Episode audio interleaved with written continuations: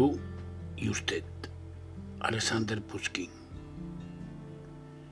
El güero usted por el caluroso tú equivocándose trastocó. Y sueño todo de felicidad despertó en mi alma enamorada. Estoy ante ella, ensimismado, sin fuerzas para dejar de mirarla. Le digo, qué agradable es usted y pienso.